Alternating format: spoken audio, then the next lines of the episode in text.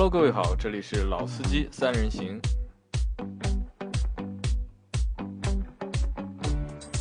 Hello，大家好，欢迎收听老司机三人行，我是杨磊。哎，我是任成，又来了。哎，我是程杰，又来了。啊，我是王庆元。啊，谢谢。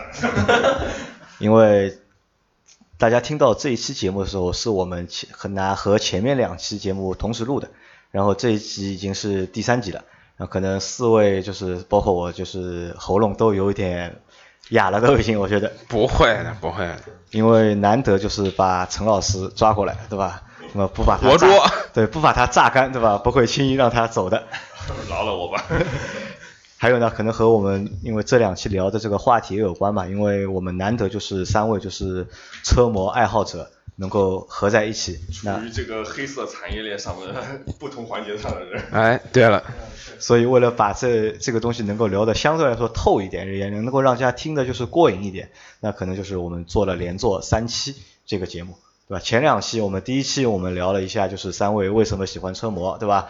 车模给大家带来了什么？那么第二期呢，就是聊了聊就是车模这个世界当中，我们能能够说的一些东西。那么这一期呢，我们会着重和大家聊一聊什么呢？就是如果你对这个东西也有感兴趣的话，你对车模这个东西感兴趣，你想去尝试一下，对吧？其实现在尝试我觉得也不算晚，甚至我认为呢，就是对大多数用户来说，目前这个就是年龄段介入这个行业。或者是介入这个领域，我觉得是一个比较正确的一个时候，因为目前的就是从就是年龄啊到心智啊到收入啊都是比较适合去玩这个东西的。我觉得这个得让陈老师先说，陈老师说完我好反驳他。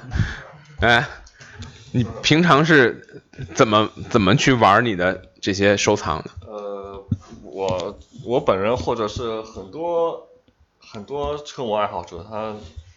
跟都跟摄影是分不开的，买来一辆车，总总总总想把它第一时间拆下来，放在一个自己搭建的那个摄影摄影棚里，然后多各个角度每个角度都拍拍一张，然后晒到朋友圈里，这是一种可以说是炫耀吧，也可以说是一种分享。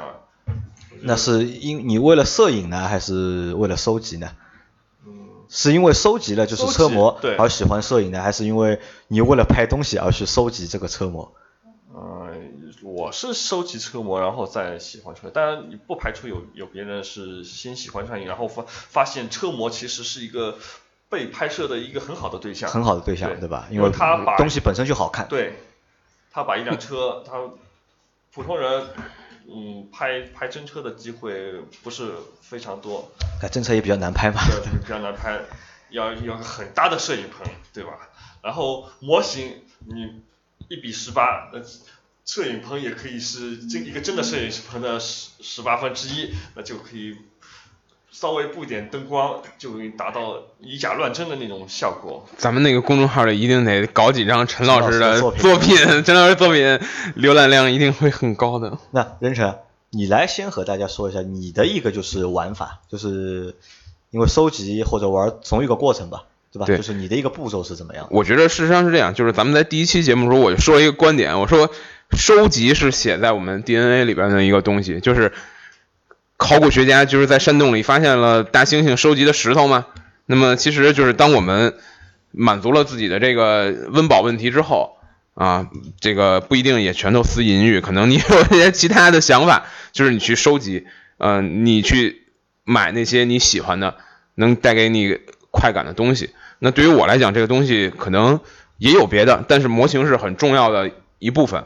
那当我买来之后，我觉得买了。就就已经是很开心，这是第一步，因为很多模型可能并不是那么容易去寻找。当当你去呃去通过互联网也好，通过朋友也好，你买到了一款呃很心仪的车，这个本身就是一个很享受的过程。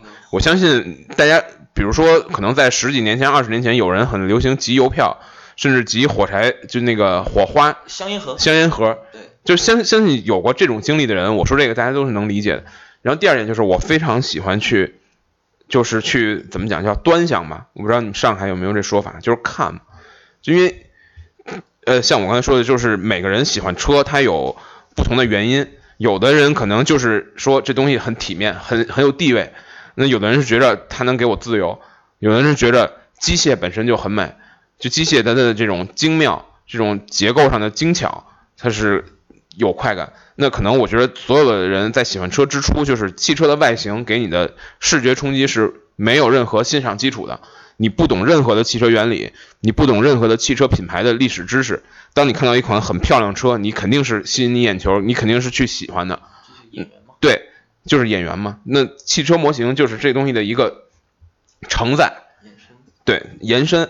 当当你把这个车摆在你的桌上去欣赏的时候，它的线条的美感，甚至在这种呃光线的这种变化，我觉得是一种体很很很怎么讲呢？就是很愉快的体验，就跟听音乐，就跟看电影一样，可能只不过这个我觉得门槛可能会比比音乐更低，嗯，或者说比这种所谓严肃音乐更低，或者比你品鉴一个红葡萄酒、一个红酒或者一个雪茄，它的门槛更低，因为它是视觉视觉上的，是最直接的。那更深层次的就是我，因为我本人在汽车媒体里工作，那势必就接触到很多关于比如说汽车品牌的历史文化啊，还有汽车设计的一些呃这些潮流这些东西。那这些东西其实是可以在模型的这个你在你看这款模型，当你在仔细的去欣赏它的时候，是能得到一些总结或者得到一些印证的。我觉得这个过程也很愉快啊。其实我因为我本人在搞汽车社区、汽车模型的社区，那可能有时候我也会发一些我的收藏在上面去跟大家分享。但我想摄影不是一个关键的步骤，可能分享是一个关键步骤，因为我你咱咱们看那些什么这个宋朝文人之间写的那些信信件。但但就是我今天收藏了一个珊瑚，然后我要我要跟你显摆一下，对吧？我要写个信给你，就是很多这种内容嘛。我觉得这个分享也是在这个过程中给给我带来很大的这个快感的一个一个一个步骤。啊、那王老板呢？你是怎么玩这个东西的？呃，首先就是，呃，我谈一下我个人吧，就是首先有一个比较明确的目的性，比如说我选中了哪一个车款，比如说是九幺幺或者它的哪一个主线，那第一个就是说我建立这样一个明确的一个目的。那这个目的是怎么建立的呢？嗯，也是通过视觉上啊，比如说，呃，比如说九幺幺，我不可能说我把每一个九幺幺都收齐，对不对？它有好多个副线，比如说九九三、九九七，甚至说九九幺，包括新的九九幺点二。那它有这么多副线，我不可能说每一个都收齐。就是我们回到第一个第一期那个话题嘛，我不可能说我所世界上所有车我喜欢了我就要把它收齐，对不对？那那就是说我呃该怎么理解呢？就是说。呃，我既然收收起不了这个真车，那我就换一种方向，我去收车车模咯，对吧？哪一款比较就是说我觉得比较喜欢的车，然后我就把它收过来。那有这样的一个契机，然后我通过这样一个车模啊、我再去了解这个车型的过去，包括呃整个一个现现况，就等于说我们从这个车模，然后慢慢的延伸到了一个比较大的一个呃等于说范围。那那你你你一般的情况下，在你线路，比如你就喜欢九幺幺，在你线路外的车，你会破例吗？呃，也要看具体的情况，但是也不排除这种可能性。破例的多吗？还行吧，不算特别多是我觉得是先就是看眼缘，就是你觉得哪辆真车好看，然后你才会去考虑就是搜。我想他可能不是光在他他可能不是完全在外外形上，他可能更多的是一些综合的判断吧。就是你我们喜欢一汽车赛事可能对冠军车，嗯，他喜欢。故事的车。有些故事，那你前面说嘛，把车收回来之后涂装才会去了解故事，还是你先对这个车会有比较深的一个了解，嗯然后才会去收这个车？像比如说呃赛车嘛，比较新的比赛有的是自己看过的。那比如说我看过某一站的比赛，然后我对它的这个比赛的一个呃情况我比较了解，甚至说是嗯、就像去年的这个勒芒，对吧？丰田在这个最后一圈呃停停下了，然后保时捷最后夺冠了。那保时捷919那就是线路外的车了，等于说，但是这个就就像就是我前面说的嘛，就是有一些特别的故事在里面，有一些是你亲身经历的，有一些是我可能我要通过这个维基百科，我再的再到那个去追溯过去的历史嘛，毕啊竟这个这部分是你收集对吧？是你是怎么嗯收集车的？那收集回来之后，那你是怎么玩的呢？嗯、主要还是像他们主要是以这个十八的为主，就大车为主。啊、我的话，我主要是以一些这个四十三的为主，因为四十三对我来说就最大的一个优势是不占地方。不占地方。对，因为你收十八的，很多人我看他们收十八的，到最后都是把房间都堆满了。你说非常的占地方，像我收四十三的话，我可以在一个柜子里面我摆上几十台车。你说，呃，就以静态观赏嗯，为主。没错，静态观赏。然后包括，嗯、这个的话就是在像日本啊，就是是他们是收这个小车很多，因为对他们来说，他们的这个地价太贵。包括我们现在也碰到了一些现状嘛，就说地这个呃房价的这个成本太高，也是空间成本太高，嗯，对，空间成本太高了，所以说对我来说，四十三是比较经济实惠的一个选择。那你一般是怎么和大家分享这些东西呢？因为陈老师是拍照，卖卖给别人，卖给别人，对吧？他的分享方式就是卖给别人，说服人家去 买嗯说服人家买，对，你会把你喜欢的那些车模，就呃是也是大家呃就是说比较认同的这个，因为有一些你像赛事啊这些的话，就是都大家都是在看，然后共同记忆嘛。对都都是会共同就是对就引起很多人的共鸣。嗯对，就是通过这样一种共鸣，然后也是有一种传达嘛。那其实根据这三位的就是一个表达，就是我我总结出来三部分，就一部分就是在你们玩的这个过程当中，或者收藏这个部部分当中，就是有三个环节嘛。就第一个环节是购买。呃收藏嘛，我们叫购买也好，收藏也好，先要搞到这辆车，对吧？不就是买本身就很爽嘛，啊，对，对买本身是一件很爽的事情这个。是写在人类的 DNA 里面。哎，对对对对，啊，就是买或者收藏，这是第一个环节，对吧？第二环节买回来收藏回来之后呢，就是把玩，对对吧？可能每个人玩的方式不一样，对吧？有的人呢是就是。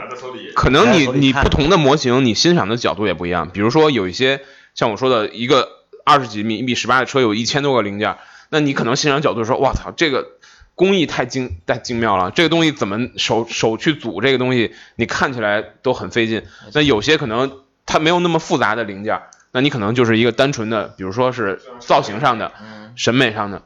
等等，这种去去欣赏，就是一个把玩的过程，总是总归是让人喜欢。呃，有的就是大家就静态的看，这也然后是从古至今也是然后陈老师是拿汽车当做就是模特儿，对吧？来帮他拍照，对吧对吧？对吧？也也是一个就是玩的方式嘛，其实也是你玩车的一个方式，对吧？然后这是第二部分就玩嘛，对吧？第三部分呢就是其实是一个分享，分享对对吧？然后人成是去做了一个就是社社区呃网上和公众号和公公众号网上就是和大家去分享更多人他的故事就。在那个，更多人就在朋友圈、在微博，通过或者或者是上他那个社区去分享，跟跟志同道合的人去分享自己的收藏。对，陈老师是拍完照之后发朋友圈、发微博，对对我们因为陈老师是拍完之后存在硬盘里，后来电脑丢了，我们就都看到他的作品嘛。因为我我是怎么会知道陈老师喜欢这个呢？就是因为我一直看他的就是微博或者他的就是因为捡到了陈老师的硬盘，啊，因为陈老师的微博和微信里面其实只有三个东西，对吧？公交车、车模、凯迪拉克，对吧？其实就是 就这三样，对吧？这个是陈老师就是公众号里面最就是关关键词对吧？呃，微博和微信的最最多的三三类内三类内容，对吧？别人偶尔会晒一下他的女儿，其他的基本上就我看不到你有其他东西了，就主要好像就这这四样东西，对吧？然后王老板是把这把你喜欢的东西就卖给别人，对吧？也是一种分享，说说服别人来买它，说服别人来买这些东西，对吧？那这也是一种分享讲。讲讲一个很完整的故事，然后让对打打动人家。对，那其实这就是一个就是整个一个就是玩这个就是模型车的一个过程嘛，然后通过就是不同的车型的收集，因为你每看中一辆车会会买一次玩一次分享一次，对吧？然后车型越玩越多，然后越收集越多，可能就是长久下来就是让你们就有了这一个就是习惯吧。其实时间久了之后，你变成一种习惯。生活当中的一个呃，也不能算坑啊。我是我觉得，因为每个人的习惯都不一样嘛。至少就是从，其实我们从理性上面来说，就是你玩收集车模也好，就是玩车模也好，其实我觉得还是一个比较健康的一个，，对，还是比较健，就我给玩车模总结四个字，就是人畜无害，知道吧？人畜无害，就是你你你想你你老婆反对你玩车模，或者你家里人反对你玩车模，只有一个原因，花钱太就是花钱。除此之外，绝对是人畜无害啊！而且占用了极多的这个业余时间，干坏事儿的机会就变少了嘛，对吧？就是这个道理还。是还是一个比较好的一个就是兴趣爱好，我觉得是一个比较好的一个兴趣爱好。而且这个在这个兴趣爱好背后呢，我觉得和什么呢？和那些就比如我们拿茶文化吧，就茶的有很多喜欢喝茶嘛，对吧？茶的背后可能也有很多文化在里面。其实车的背后，对这些车模的背后也有很多的文化在里面。但我觉得跟其实像你说的是这个茶，我我也有有的朋友也周周边的朋友也很喜很喜欢这些东西，但我给我的一个直观的感受是什么呢？就是你茶也好，红酒也好，其实当你去欣赏它，或者你所谓叫品鉴它的时候，是需要一个价值体系的，对吧？就是一个对于一个没有这个基础知识的人来讲，给你喝好的茶和普通的茶和最差的茶，可能你并不会有很明显的区分，但是你需要建立一个价值体系，这个价值体系是需要人教你的，或者这个价值体系本身可能并没有什么本质的意义，它只是说，嗯，那样的东西更难得，所以我们公认那样的东西好。这个价值体系是我觉得是有门槛的，而且是不直观的。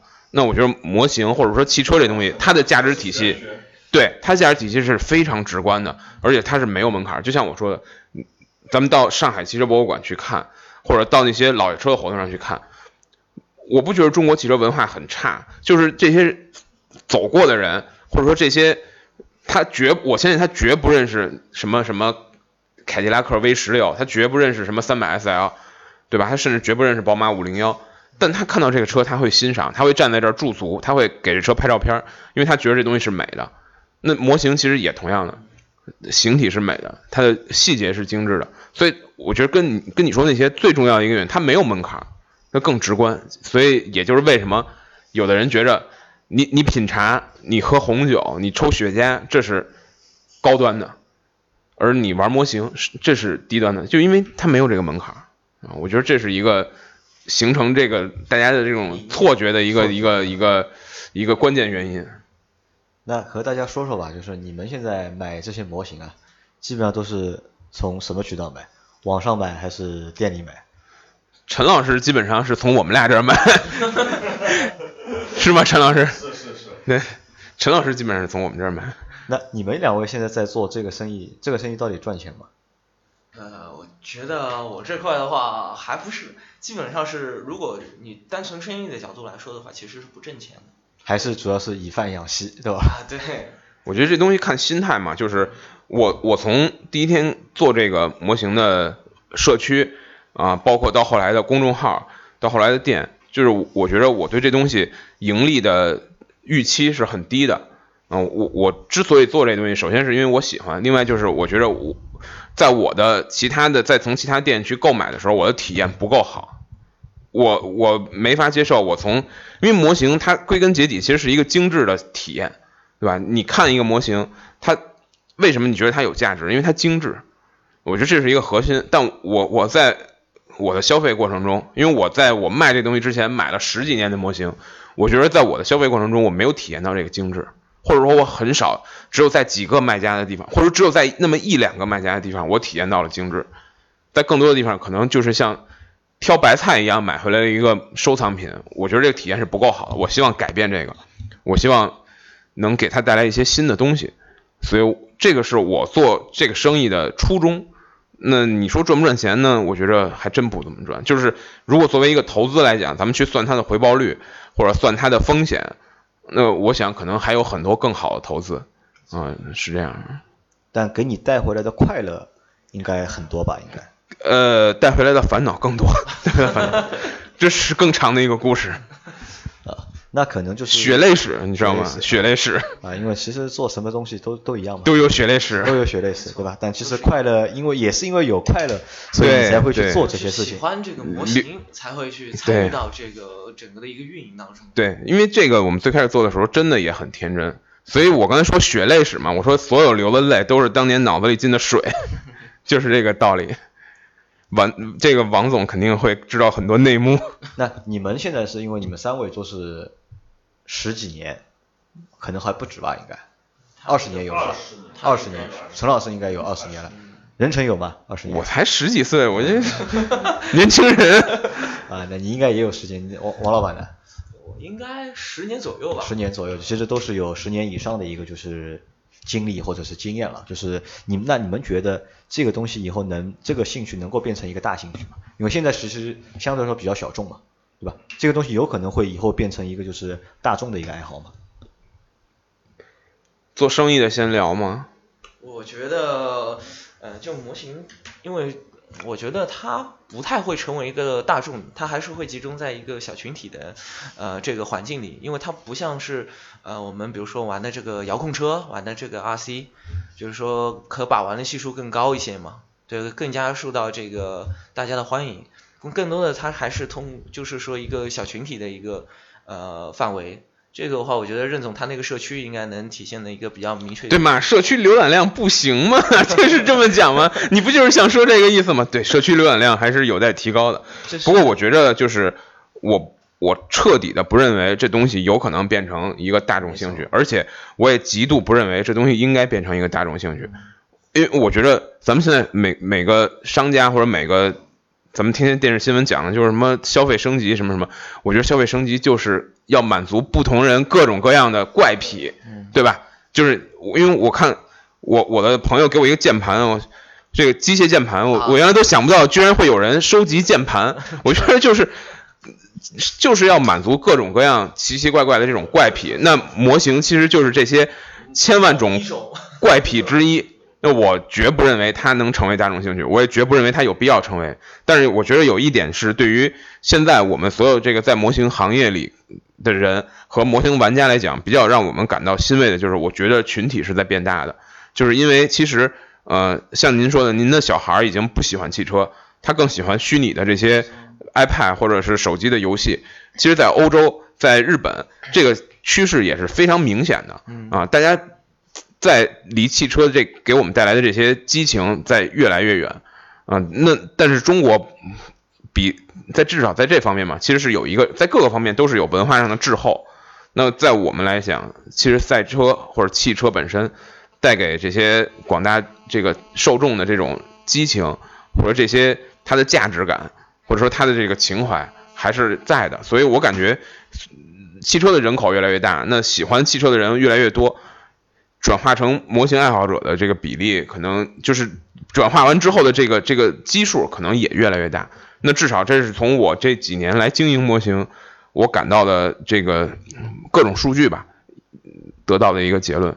但我真的不相信它变成大众，我觉得还是让围棋变成大众兴趣吧。这个那我觉得更不可能，我觉得 很可能啊！你不觉得现在围棋在阿尔法狗下了几盘之后又热起来了吗？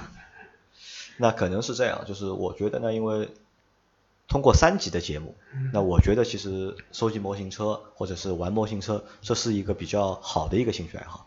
那我也就是深刻觉得什么呢？就是可能我们现在就是大家作为成年人来说，能够玩的东西啊，就是能让你开心的东西，真的越来越少了。对对对，真的其实是越来，真的是那些能够让你静下心来，对吧？能够长时间能够去玩的一样东西，其实越来越少。对吧？可能我们有太多的就是各种各样就是不良的嗜好或者是不良的兴趣爱好，对吧？啊，比如比如说呢，比如陈陈老师这个是吧？摄影摄影摄影是其实是个好的爱好，好的爱好。那只不过看到底你拍什么，对对对，到底是一个人看还是给大家一起看，对吧？好吧。那可能就是什么呢？就我觉得这个兴趣爱好，我觉得是值得去推广的，也是值得去让更多的人能够去接受或者是能够了解。可能我觉得，在中国就是收集汽车模型的这个兴趣比较小，或者是受众比较少的原因是什么呢？还是因为就是做的人比较少。可能我觉得就是我们现在聊这个节目，可能大概也是所有的大概汽车媒体里面或者汽车自媒体里面。很少有人会去选这样的一个话题去说这个东西，可能模型圈里面会一直去谈这个东西，但是在汽车自媒体或者汽车媒体里面去谈这个东西的人，我觉得可能真的是比较少。还是有的，还是还是有的，对吧？因为你在那个圈子里嘛，因为你在那个圈子里，我们会有更多的接触，对吧？因为我作为一个就是普通的一个用户，因为其实就像他说的，你你喜欢汽车，很容易喜欢模型，因为我有很多同行。我的很多来我店里，这个很便宜买买东西的人都是我同行啊，对这个不不能给高价钱嘛，给的很便宜的，因为你喜欢这个车本身，你很容易去把你的情感移情到一个这样的这个按照比例缩小的小车上。所以我说它是汽车文化发展必然产物。嗯，那个本来就是不可割裂的一部分。没错。那陈老师，你有女儿吗，对吧？你会你会把你这个兴趣爱好去分享给你女儿吗？呃，可能等她比较大一点，再大一点比较适合的年龄。对现在还太小对吧现在还太小，他们价值观什么都还没有形成。那你觉得就是小朋友几岁开始可以接触这个东西？我觉得最起码十三四岁吧。十三四岁。对，我们在淘宝上架的时候，淘宝上有一个年龄选项嘛，的类目十四岁以上，十四岁或以上。因为其实它模型本身还是有很多很小的零件，你很容易搞坏，或者你被小朋友吃了或者什么的。啊，有一个可能还是对？要到一定的年龄才能玩这它。包装盒上都写着嘛。十四加，对，十四加，对我们每天上上那个淘宝店上架都会选那个项目。啊，好，那可能就是这一期就这一集的节目就差不多就到这里了，然后多多少少有些无聊，对吧？但是我们会有个福利嗯，我们聊的倒是很嗨。我会有个福利在这里，因为六一儿童节嘛，对吧？因为大家听到这期节目的时候，可能已经过了六一儿童节了。就是我可能会送，就是群里面，就是我们有个微信群嘛，就是群里面的小伙伴，你有孩子的，就是你给我们留个言，对吧？然后我会送每一个小朋友一辆小的玩具模型车，就是作为就是我们为了去推动就是这个模型的一个兴趣爱好，对吧？给小朋友一些启蒙。我真替你捏把汗呢，怎么了？还是很贵的呀。呃，不会，因为我们群里人不多，我看过对吧？有孩子的人其实其实不多嘛。好吧这个也作为就是我们的一个福利，就是送给就是群里面的就是小伙伴的小朋友，也祝大家就是祝他们儿童节快乐，对吧？也呃祝祝大家都儿童节快乐嘛，我快们都童心未泯嘛。好吧？好那这期节目就到这里，大家拜拜。拜拜。拜拜，谢谢大家。